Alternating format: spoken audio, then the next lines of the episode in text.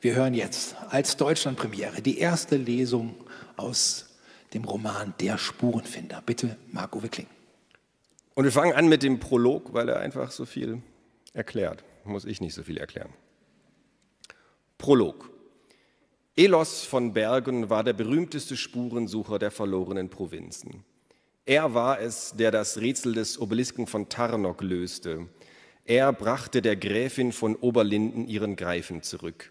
Er fing den Traummörder von Altschwanenberg. Wobei Elos sich nie selbst als Spurensucher bezeichnet hätte. Elos von Bergen war Spurenfinder. Er beliebte zu sagen, Spuren suchen kann ja jeder. Auf das Finden kommt es an. Elos hatte zwei Kinder, ein schlaues Mädchen namens Ada und einen talentierten Jungen namens Naru. Beide zählten zwölf Sommer. Daran war nichts Ungewöhnliches, denn sie waren Zwillinge. Vor einigen Jahren hatte Elos die Spur eines Nachtmagiers gefunden, der wirklich nicht gefunden werden wollte. Nur knapp waren er und die Kinder der Rache des Zauberers entgangen. Es war ihr Glück gewesen, dass Naru in jener mondlosen Nacht, als der Schurke ihr Haus in Brand steckte, nicht hatte schlafen können. Noch während sie von der Straße aus beobachteten, wie die züngelnden Flammen ihr Heim verzehrten, überdachte Elos sein Leben. Der Tod war ihm dieses Mal viel zu nahe gekommen. Und was bedeutend schlimmer war, der Tod war seinen Kindern zu nahe gekommen. Darum beschloss er, das Spurenfinden an den Nagel zu hängen und zog mit den Zwillingen in das verschlafenste Nest, von dem er je gelesen hatte, Friedhofen. Elos erklärte den Kindern immer wieder, dass der Ort nach seinem Gründer benannt sei und Friedhofen nur eine Abkürzung für Friedrichshof war. Ada und Naru aber glaubten, dass das Dorf seinen Namen ganz offensichtlich aus anderen Gründen bekommen hatte, denn man konnte genauso gut tot sein, so wenig war in diesem Kaff geboten. Aber genau das war ja Elos Wunsch gewesen. Keine dunklen Geheimnisse mehr, keine Verbrechen, keine Morde. Er wollte einfach nur Ruhe und Frieden. Daraus ist leider nichts geworden. Ich springe jetzt, ich überspringe die komplette Exposition der Mord hat stattgefunden, er wurde gerade gemeldet. Die Kinder waren zu geschockt, um zu sprechen. Jaromir sollte tot sein. Wie war das möglich? Es musste sich um ein Irrtum handeln. Aber warum hatte der Holzfäller so viel Blut an den Händen gehabt? War Jaromir gar ermordet worden? Elos hatte den Holzfäller zurück zum Toten geschickt, um Wache zu stehen, auch der wilden Tiere wegen. So ein Leichnam am Waldrand bleibt nicht lange ohne hungrige Besucher. Der Spurenfinder selbst kramte unter der Treppe in einer verstaubten Truhe, in der er seine Utensilien eingelagert hatte. Wie habe ich gehofft, dass ich das ganze Zeug nie mehr brauchen würde, murrte er. Er nahm das Glotzoskop in die Hand und betrachtete es. Bei dem seltsamen Gerät handelte es sich um eine Art Brille mit zahlreichen unterschiedlich starken Vergrößerungsgläsern, die man alle einzeln ausklappen konnte. Er steckte es in eine große Ledertasche mit präzise gefertigten Innenfächern. Dazu packte er seinen berühmten Schnüffeltrichter.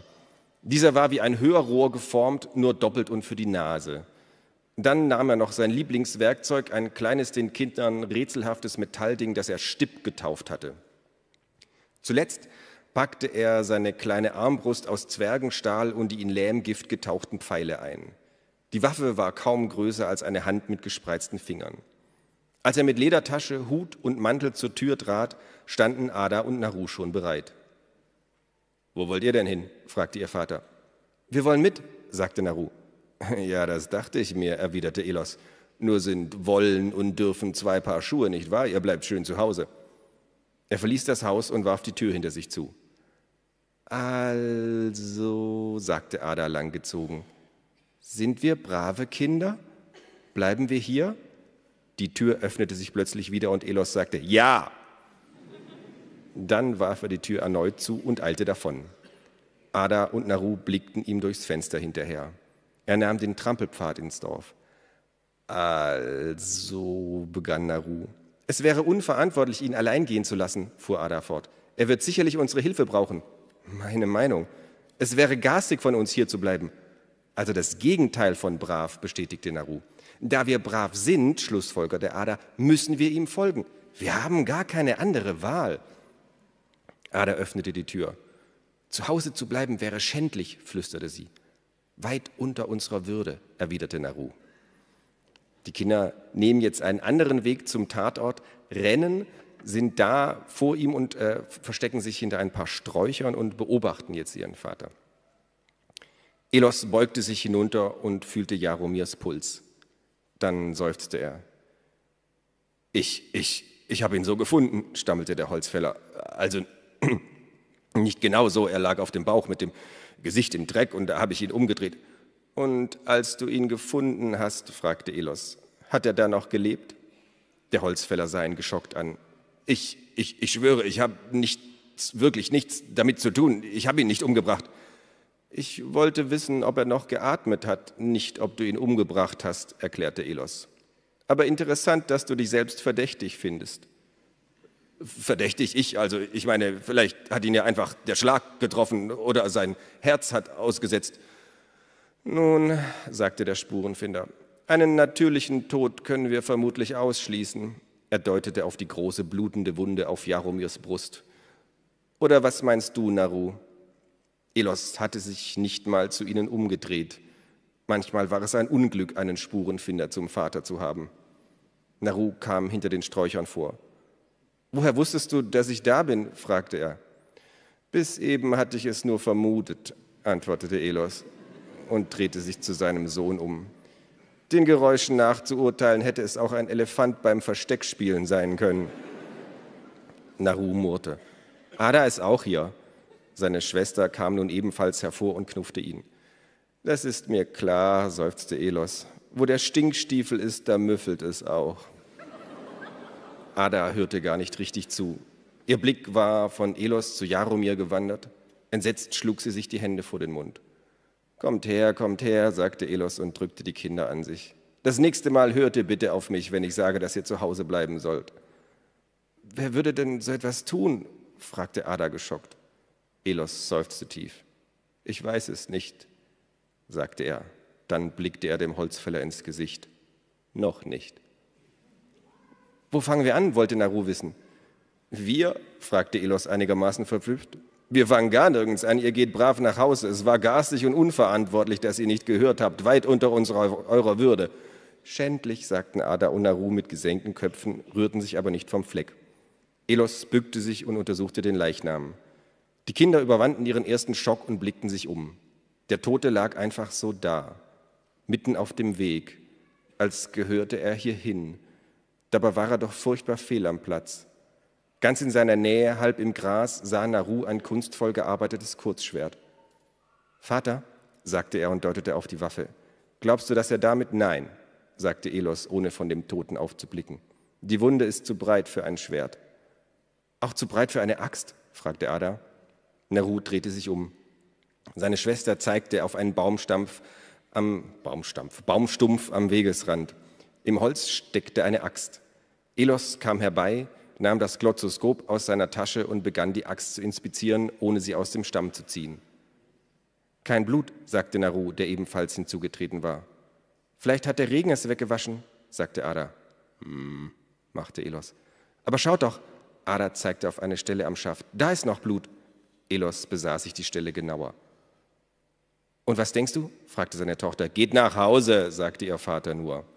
Dann lief er zurück zur Leiche und untersuchte mit dem Glotzoskop Jaromirs Hände. Dreck unter den Fingernägeln. Interessant.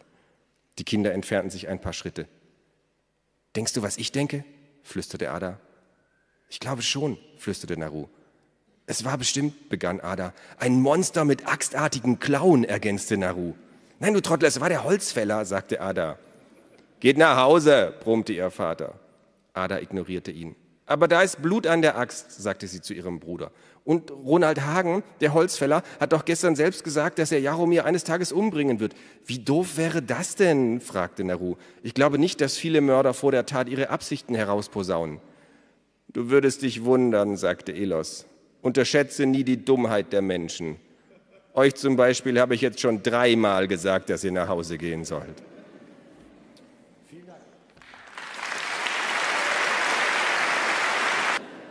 Ähm, Gut, es gibt erste Verdächtige, ähm, das Mordopfer, zwar Jaromir. Er hatte auch einen Beutel mit 100 goldenen Fredlavs, das ist die äh, Währung, benannt nach dem König, bei sich. Und äh, dieser Beutel ist verschwunden und Elos hat eine Idee, wer den geklaut haben könnte, nämlich der Schmied.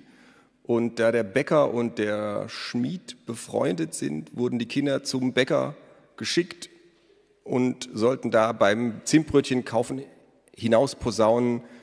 Vater hat den Dieb überführt, er ist schon auf dem Weg zur Stadtwache und das soll den Bäcker äh, in Alarmbereitschaft versetzen, tut es auch, weil Elos weiß nicht wirklich, wo das Geld ist, er hat ja nur eine Vermutung und äh, hier geht es rein. Also er hat die Vermutung übrigens, äh, er weiß, dass der Bäcker und, ach ist egal. Ich lese einfach mal vor. Äh, sie sitzen alle drei in einer Eiche zwischen Bäckerei und Schmiede und harren der Dinge. Der Bäcker rannte an der Eiche vorbei und stürmte ohne zu klopfen ins Haus des Schmieds. Die Kinder hörten aufgeregte Stimmen, die sie aber nicht verstehen konnten. Elos reichte Ada die Tasche mit seinen Utensilien. Wenn es hart auf hart kommt, flüsterte er, machen wir es wie beim Fall mit der diebischen Elfe. Ihr wisst noch, da haben wir, ja, ja, sagte Naru, wir erinnern uns, ergänzte Ada. Aber wartet auf den richtigen Augenblick, flüsterte Elos. Nach einer kurzen Weile kam der Bäcker samt Mehlsack wieder aus der Schmiede. Also gut, flüsterte Elos, schlagen wir zu. Er sprang vom Baum. Als Elos direkt vor ihm auf dem Weg landete, erschrak der Bäcker so sehr, dass er einen ordentlichen Schluck aufbekam. Guten Morgen, Meister Winter, sagte der Spurenfinder. Was, was soll das? stammelte der Bäcker. Ein schöner Zeitvertreib ist das, sich in Bäumen zu verstecken und Passanten zu erschrecken. Ich wollte Sie nicht erschrecken, beschwichtigte Elos. Aber wissen Sie, ich hatte mir gerade überlegt, dass ich gerne Eierkuchen zu Mittag hätte. Und dafür bräuchte ich noch etwas Mehl. Und wie es der Zufall will, laufen sie hier mit einem Mehlsack durch die Gegend. Es, es tut mir leid, sagte Odo Winter und hickste, das Mehl ist leider unverkäuflich. Sind Sie sicher? fragte Elos. Ich bezahle auch einen guten Preis. Sagen wir 100 goldene Fredlafs? Der Bäcker verlor alle Farbe aus seinem Gesicht und vor Schreck schien er seinen Schluck auf zu vergessen. Nun werden Sie doch nicht gleich so bleich wie das Mehl, das sich angeblich in Ihrem Sack befindet, sagte Elos. Andererseits verständlich, immerhin lautet die Anklage Mord, da würde ich auch bleich werden. Ich schwöre, ich habe nichts damit zu tun, ich wollte nur Mattes, also Herrn Jansson, ich meine dem Schmied, also jetzt geben Sie mir erst mal den Mehlsack, sagte Elos. Widerstandslos überreichte der Bäcker den Sack, da aber stürmte der Schmied aus seiner Bleibe. Was ist denn hier los? rief er. Wieso belästigen Sie aufrechte Bürger am helllichten Tage? Ganz ruhig, guter Mann, sagte Elos beschwichtigend. Es würde mir nie in den Sinn kommen, aufrechte Bürger zu belästigen. Er machte eine kleine Pause. Nur solche mit Blut an den Händen. Nun erbleichte auch der Schmied. Elos griff in den Mehlsack. Schaut her, ich bin ein Zauberer, sagte er und zog den Beutel mit den hundert Fredlafs heraus. Ich kann Mehl in Gold verwandeln. Gib dem König Bescheid, all seine Geldsorgen sind gelöst. Ohne Vorwarnung ging der Schmied auf Elos los. Mit purer Verzweiflung im Gesicht holte er aus und schlug mit seiner gesunden Hand zu, aber der Spurenfinder wich aus. Der Sack voll Gold fiel dabei auf den Boden. Der Bäcker stand wie erstarrt da und wusste nicht, was er tun sollte. Ein zweites Mal schlug Bjarnson zu. Elos blockte den Schlag. Jetzt ist der richtige Augenblick, rief der Spurenfinder. Der Schmied versuchte ihn zu packen, doch da zischte etwas aus dem Baum. Der Bäcker schrie auf und ging zu Boden. Irritiert hielt Bjarnson inne. Naru spähte aus dem Baum herab. Ups, sagte er, ich habe den Falschen getroffen. Ach was, sagte Ada und riss ihm die kleine Armbrust aus der Hand. Sie versuchte so schnell sie konnte, den nächsten Lehmgiftpfeil einzulegen. Au, verdammt, schrie sie, als sie sich aus Versehen mit der Pfeilspitze die eigene Hand auffritzte. Der Schmied schaute verwundert nach oben, da fiel Ada wie eine reife Birne vom Baum direkt auf seinen Kopf und er ging mit ihr zu Boden. Elos schlug sich mit der Hand gegen die Stirn. Gleich darauf sprang Naru aus der Eiche, einen weiteren Lähmpfeil in der Hand und piekste ihn Mattes Bjarnson einfach in den Oberarm. Dieser schrie und wollte nach Naru schlagen, aber das Gift tat schon seine Wirkung. Gelähmt fiel er zu Boden. Gut gemacht, Kinder, sagte Elos lachend, ein wenig ungewöhnlich, aber effektiv. Und dieses Mal habe ich gar nicht aus Versehen dich getroffen, sagte Naru. Ich kann mich nicht bewegen, stöhnte Ada. Kann mal jemand bitte mein Gesicht von dem Stein nehmen? Spürst du das überhaupt? fragte ihr Bruder. Ich bin gelähmt, nicht betäubt. Naru lief zu seiner Schwester und drehte sie auf den Rücken. Elos hob den Sack mit den Goldmünzen vom Boden auf und steckte ihn in seine Tasche. Was, was haben Sie mit uns gemacht? fragte der Schmied. Keine Sorge, sagte Elos. Das ist nur mein gern benutztes Lähmgift. Das Rezept war ein Geschenk einer alten Hexe, der ich einmal behilflich sein konnte. Geist und Zunge bleiben unversehrt, ein äußerst praktisches Hilfsmittel in meiner Zunft. Aber warum haben Sie auch das Mädchen gelähmt? fragte der Bäcker. Eine sehr gute Frage, gab Elos zu und blickte Ada an, doch seine Tochter sah nicht so aus, als wollte sie etwas zum Thema beitragen. Die Zeugin schweigt, es bleibt ein Rätsel, sagte der Spurenfinder. Wie dem auch sei, kommen wir zu Ihnen. Er wandte sich wieder an die gelähmten Verdächtigen. Wen haben wir hier? Einen Mörder und seinen Gehilfen. Naru, lauf doch schon mal nach Rabenfurt und sag, sie sollen den Galgen bereit machen. Naru blickte seinen Vater fragend an. Meinte er das ernst? Na los, beeil dich. Naru zuckte mit den Schultern und rannte los. Warten Sie, warten Sie, rief der Schmied. Rufen Sie den Jungen zurück, ich kann alles erklären. Da bin ich gespannt, sagte Elos. Naro, schrie er, komm zurück. Naru stoppte. Ernsthaft? rief er und lief wieder zurück. Der Herr hier sagt, er könne alles erklären, wiederholte Elos. Ich habe ihn nicht umgebracht, ich schwöre es, rief der Schmied. Ja, ich habe zufälligerweise beobachtet, wie Jaromir das Gold in seinem Garten vergraben hat und da kam mir dieser unselige Gedanke, dass das Gold einen anderen Besitzer verdient, fragte Ilos. Ja, naja, und da äh, habe ich mich auf die Lauer gelegt, wollte warten, bis im Haus das Licht ausgeht, bis er schläft. Aber das Licht ging nicht aus, vermutete Elos. Nein, ich weiß nicht, was Jaromir in diesen nächtlichen Stunden getrieben hat, aber ins Bett gegangen ist er leider nicht und ich lag da, mir ist kalt geworden und ich bin selber eingenickt, bin erst wieder aufgewacht, als jemand an Jaromirs Tür klopfte. Wer? fragte Elos mit plötzlichem Interesse. Es war eine, eine Gestalt in einem dunklen Umhang. Na, vielen Dank, sehr hilfreich. Hört ihr Kinder, der Schmied war gar nicht der Mörder, es war eine Gestalt in einem dunklen Umhang. Die, die Gestalt wartete nicht, bis Jaromir öffnete, fuhr der Schmied fort. Sie entfernte sich eilig und ich war noch nicht wieder richtig wach, da war sie schon verschwunden. Und dann öffnete Jaromir die Tür und bückte sich. Die Gestalt hatte ihm eine Nachricht hinterlassen, riet Naru. Schlauer Junge, meinte Elos, ein Zimtbrötchen war es wahrscheinlich nicht. Es kam mir alles so komisch vor, sagte der Schmied. So, so. Jaromir las den Brief, verschwand im Haus und verließ es kurz darauf wieder im Umhang. Einem dunklen, vermute ich. Nun ja, es war Nacht, sagte Bjarnson. Irgendwie sind nachts alle Umhänge dunkel, finden Sie nicht? Elos seufzte. Was geschieht jetzt mit uns? fragte der Bäcker.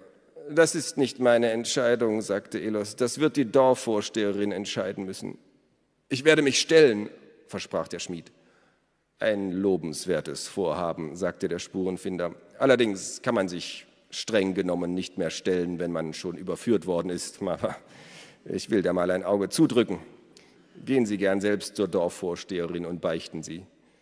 Mir ist gleich, was mit mir geschieht, aber wenn ich um eins bitten darf, lasst Odo aus der Sache raus. Er wollte mir nur helfen. Er hatte nichts mit dem Diebstahl zu tun. Nun ja, sagte Elos, aber ein Verbrechen zu vertuschen ist selbst ein Verbrechen, das nicht ungestraft bleiben sollte. Er wandte sich an Ada und Naru. Was meint ihr, Kinder? Welche Strafe verdient der Bäcker? Wir wollen Zimtbrötchen, rief Naru. Umsonst, sagte Ada. Ein ganzes Jahr lang, ergänzte Naru. Das scheint mir fair, sagte Elos. Jeden Tag zwei Stück, verlangte Ada. Drei, sagte Elos. Vier, rief Naru. Für deine liebe Ilda? fragte Ada. Nein, ich will selber zwei, sagte Naru. Drei Stück, beharrte Elos. Aber dann kriegst du ja wieder keins, sagte Naru. Vier Zimtbrötchen sind in Ordnung, sagte der Bäcker, der in diesem Augenblick wohl fast jedem Handel zugestimmt hätte. Nun denn, sagte Elos zufrieden und klatschte in die Hände. Ich bin froh, dass wir uns handelseinig geworden sind. Es ist gar nicht so viel äh, dazwischen passiert jetzt, zwischen den beiden Leseblöcken.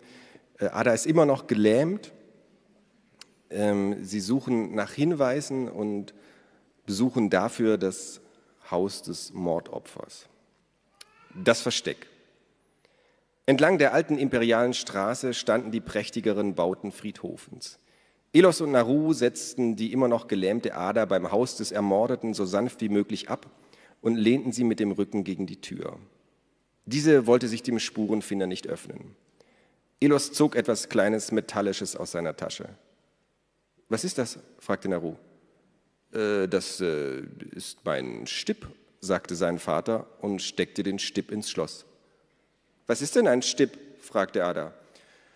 Es ist eine von mir erfundene Abkürzung, erklärte Elos. Ein Stipp ist ein Schlüssel, der immer passt.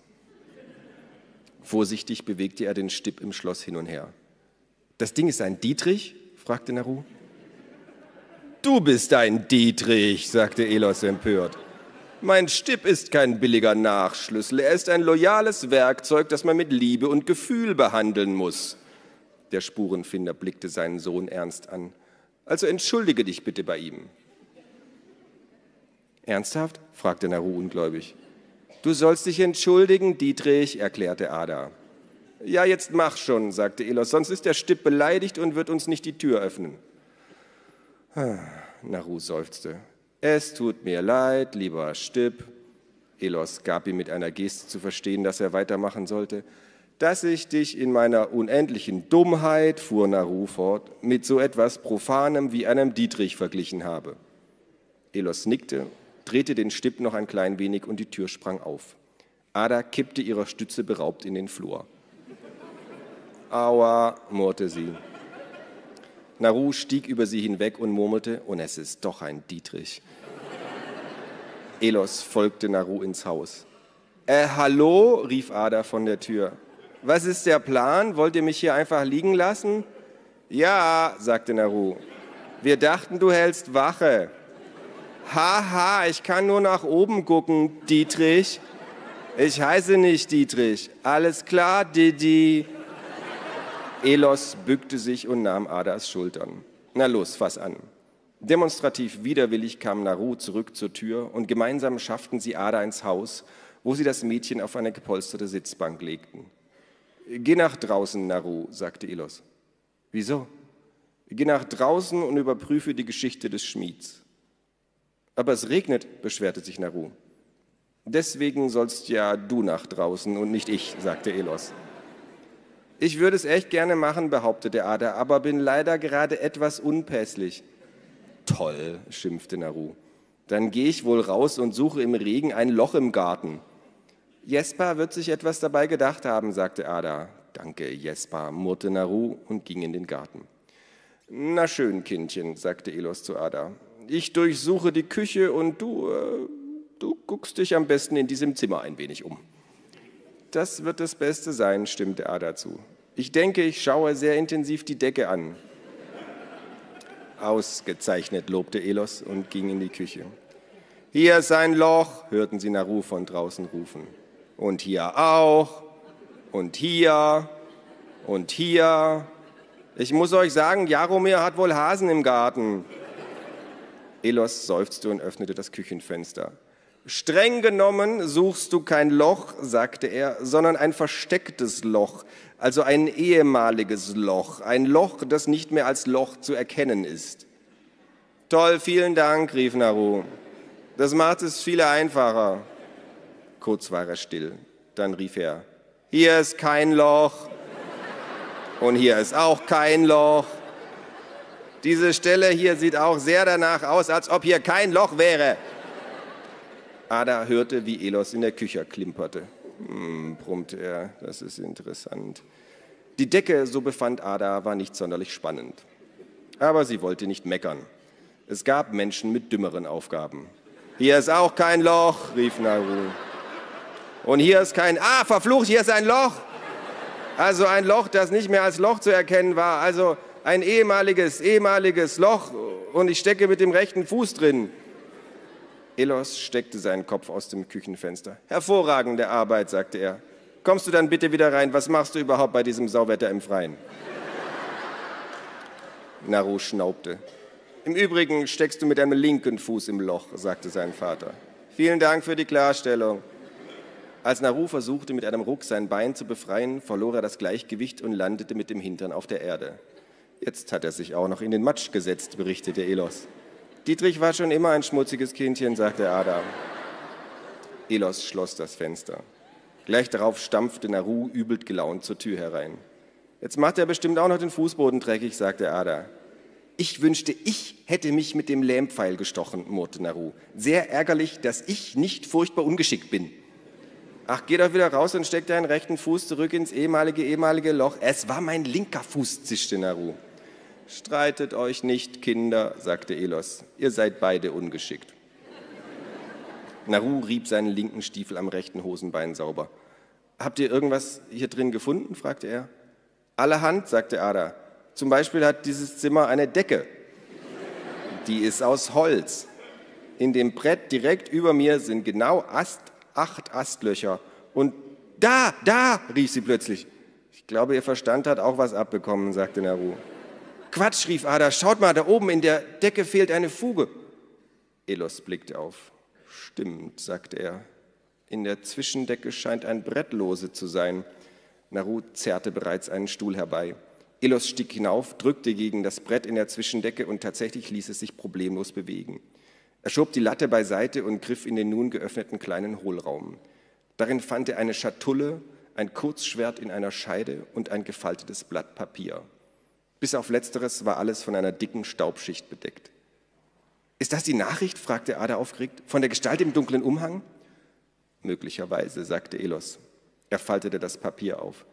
Da steht ja gar nichts drauf, sagte Naru. Es ist nur ein leeres Blatt. Aber wer, fragte Ada, würde ein leeres Blatt so gut verstecken? Niemand, sagte Elos und kratzte sich hinterm Ohr, was nur eine Schlussfolgerung zulässt. Das Blatt ist nicht wirklich leer, vermutete Naru. Naru hatte sich das leichte Schwert genommen und zog es aus der Scheide. Vorsicht, rief Elos. Es sieht genauso aus wie das Schwert, das wir am Waldrand bei Jaromir gefunden haben, sagte Naru. Schaut mal, hier ist sogar dieselbe seltsame Gravur, ein Schwert auf einem Amboss und darunter die Buchstaben A und W. Müssten es nicht ein J und ein S sein? fragte Ada. Oder glaubt ihr, Jaromir hat die Schwerter gestohlen? Das sind nicht Jaromirs Initialen, sagte ihr Vater. Es ist das Zunftzeichen eines Waffenschmieds und dessen Initialen. Ich glaube nicht, dass Naru weiß, was Initialen sind, stichelte Ada. Klar weiß ich das, sagte Naru. Es bedeutet, dass der Schmied zum Beispiel Archibald Wurstfinger heißt. Oder Ada weiß alles besser. Ja, sagte Elos, so oder so ähnlich. Darf ich das Schwert behalten? fragte sein Sohn. Was willst du denn damit? Weißt du, wie man damit umgeht? Äh, machte Naru. Kannst du es mir nicht beibringen? Mein Vater war Schustergeselle, er hat mich nicht die Kunst des Schwertkampfs gelehrt. Und du könntest mit dem Ding nicht mal eine Scheibe Brot abschneiden, ohne dich zu verletzen. Waffen in ungeübten Händen schneiden jene, die sie verwenden, zitierte Ada aus dem Buch der Götter. Naru verdrehte die Augen. Wirklich ärgerlich, dass du nicht auch dein Mundwerk gelähmt hast.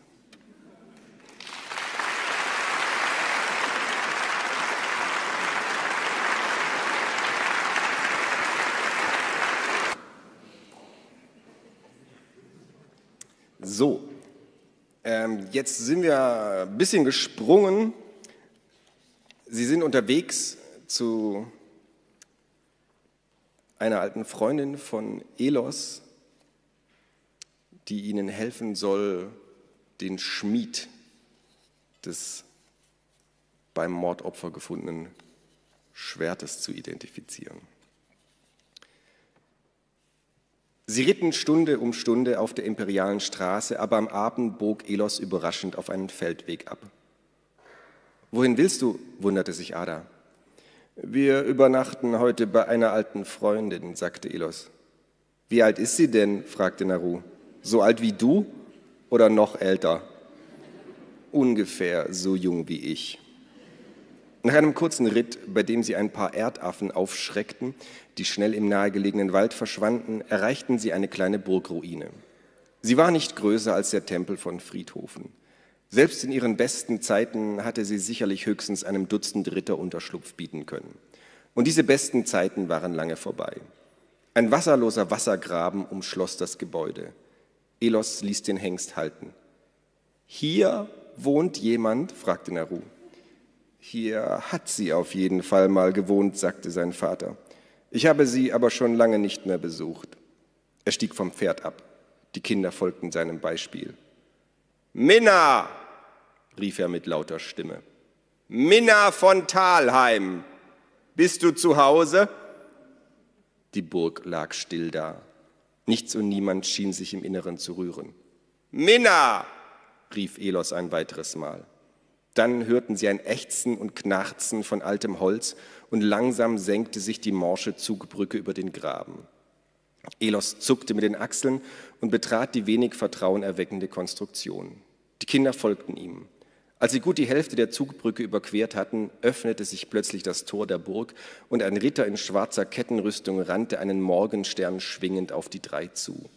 Er trug einen schwarzen Visierhelm und brüllte darunter wie ein Berserker. Die Kinder sprangen erschrocken von der Brücke in den wasserlosen Graben, der, wie sie feststellen mussten, doch nicht ganz wasserlos war, denn sie landeten im Matsch. Ihr Vater aber blieb einfach stehen und wich keine Elle zurück. Direkt vor ihm stoppte der schwarze Ritter abrupt, den Morgenstern zum Schlag erhoben. Hallo, Minna, sagte Elos. Der Ritter senkte die Waffe und klappte das Visier seines Helmes hoch. Die Kinder sahen das grinsende Gesicht einer Frau im Alter ihres, äh, im Alter ihres Vaters. Minnas Haut war fast so schwarz wie ihre Rüstung. Elos, Elos, Elos, sagte sie. Wie lange haben wir uns nicht mehr gesehen? Eine kleine Ewigkeit.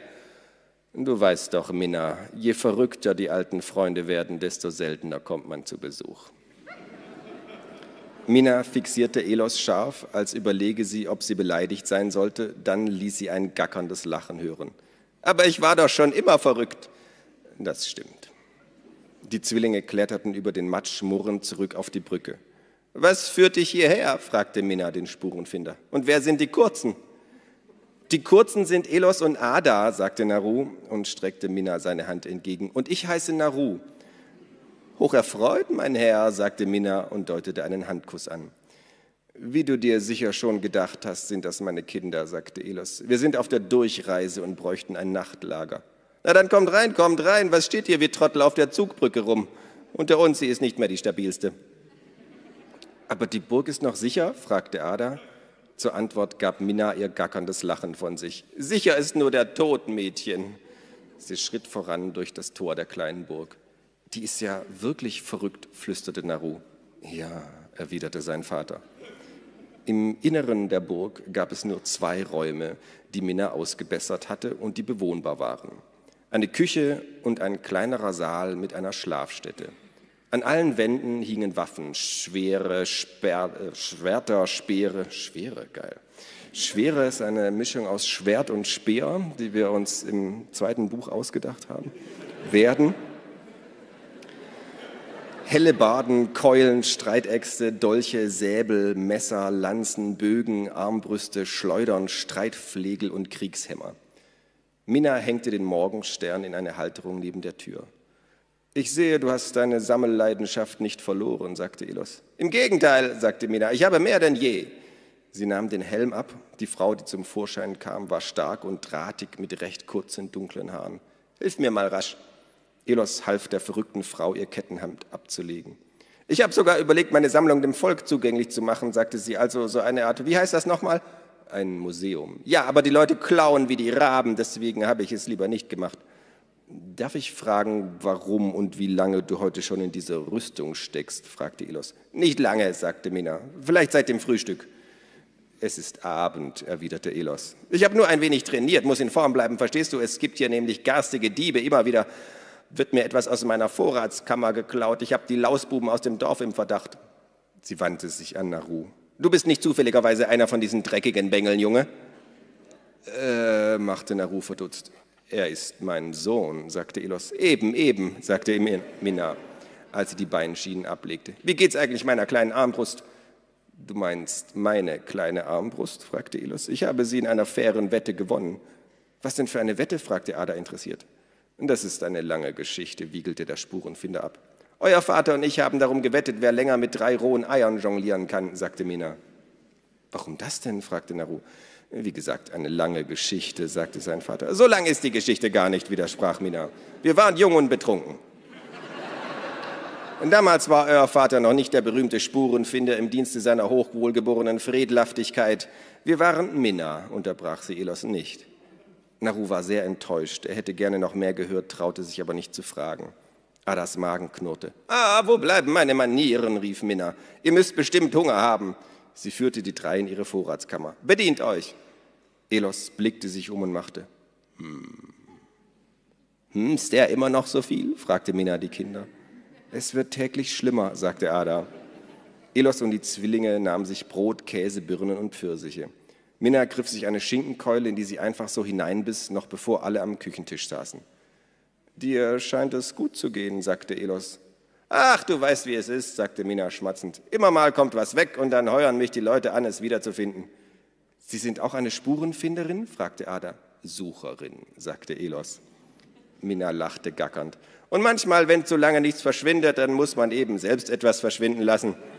Aber wem erzähle ich das? Die Kinder blickten ihren Vater verwundert an. Der zuckte nur mit den Schultern und klopfte sich mit dem Zeigefinger an die Schläfe.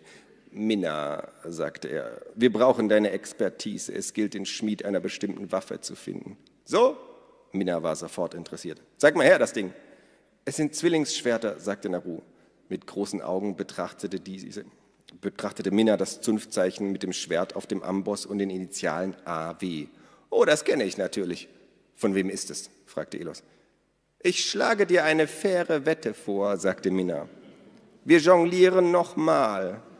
Wenn du gewinnst, sage ich dir, wer euer Waffenschmied ist und wo ihr ihn finden könnt. Und wenn ich verliere? Minna überlebte, überlegte nicht lange. Ich will das Mädchen, sagte sie. Was? fragte Ada schockiert. Eine Kammerdienerin stünde mir gut zu Gesicht. Das Mädchen steht als Wetteinsatz nicht zur Verfügung, erklärte Elos. Dann den Jungen. Elos schien zu überlegen. Entschuldige mal, rief Naru empört.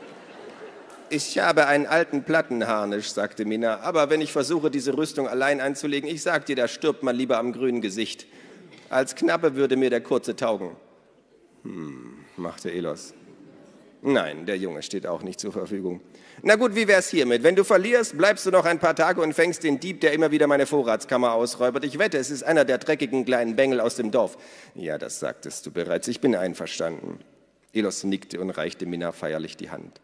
Nach dem Essen räumte Minna nicht ab, sondern ging gleich in die Vorratskammer und holte sechs Eier. Sie warf Elos drei davon zu, der sie behende auffing. Minna stellte sich Elos gegenüber auf. Bereit? fragte sie. Elos nickte. Kinder, ihr zählt von drei runter. Drei, zwei, eins, los, riefen Ada und Naru. Elos und Minna begannen zu jonglieren. Die Eier flogen durch die Luft. Eine Minute, zwei Minuten, drei Minuten. Einen kurzen Augenblick hatte ich gedacht, das sei spannend, sagte Naru. Aber ich habe mich getäuscht. Ada blickte auf ihre Taschenuhr. Vier Minuten, fünf Minuten, sechs Minuten waren um, als Minna ein Ei zwar fing, aber mit zu hartem Griff. Es zerplatzte ihr in der Hand. Verärgert schüttelte sie sich den Schmodder von der Hand, woraufhin das zweite Ei, das sich gerade noch in der Luft befunden hatte, auf dem Boden zerplatzte. Elos lächelte. Darf ich es auch mal versuchen? fragte Naru. Elos, der immer noch jonglierte, warf seinem Sohn eines der Eier zu. Naru, der nicht mit solch einer prompten Lieferung gerechnet hatte, war zu langsam und bekam das Ei ins Gesicht. Ada lachte laut, bis sie ebenfalls ein Ei ins Gesicht bekam. Dann warf Minna ihr letztes Ei zielsicher in Elos Gesicht. Elos warf sein letztes Ei auf Minna und die Schweinerei war perfekt. Letztes Mal haben wir über eine Stunde jongliert, sagte Minna. Wir sind einfach nicht mehr in Form. Ah, sprich bitte nur für dich, sagte Elos. Ich habe gewonnen, also lass hören. Es ist das Zunftzeichen Adrik Wossens aus Drachenberg, mein Herr, sagte Minna mit einer übertriebenen Verbeugung. Er ist ein wahrer Meister seines Fachs. Drachenberg, sagte Elos. Hab's mir fast gedacht. Ich wäre übrigens sehr an den Zwillingsschwertern interessiert, falls du sie verhökern willst, ließ Minna wissen. Sie gehören mir nicht, sagte Elos. Das hatte ich doch früher auch nicht aufgehalten. Ich weiß nicht, wovon du sprichst. Ah, die Kurzen haben keinen Schimmer, sagte Minna. Sie trat an Ada heran und wischte ihr mit dem Tuch das Ei aus dem Gesicht. Dann werde ich natürlich nichts erzählen. Ich werde schweigen wie ein Grab, werde kein Wort darüber verlieren, wie wir uns als Kinder mit Taschendiebstählen über Wasser gehalten haben. Ganz sicher werde ich nicht berichten, wie wir dann als Jugendliche eine Geschäft daraus gemacht haben, das wiederzufinden, was wir selbst gestohlen hatten. Auf keinen Fall werde ich offenbaren, dass wir uns sogar neue Nachnamen ausgedacht haben, um respektabel rüberzukommen. Von Bergen und von Talheim, die besten Diebfänger der Stadt, keine Silbe darüber. Meine Lippen sind versiegelt. Hervorragend, sagte Elos. Ich danke dir für deine Verschwiegenheit. Im Übrigen sind es Erdaffen, die deine Vorratskammer plündern. Wenn du die unterste Kartoffelkiste in deinem Regal zur Seite schiebst, wirst du einen kleinen Tunnel entdecken. Ah, Im Spurenfinden warst du einfach immer besser als ich. Minna wandte sich an die Kinder. Aber ich habe besser geklaut. Wieder ließ sie ihr gackerndes Lachen hören. Sie öffnete ihr Gambesson, welches zahlreiche geheime Innentaschen hatte, griff hinein und warf Elos den Beutel mit den goldenen Friedlafs zu. Ich glaube, das gehört dir. Geschickt wie eh und je, sagte der Spurenfinder. Ach, du weißt doch, reiche Schnösel waren immer meine liebsten Opfer.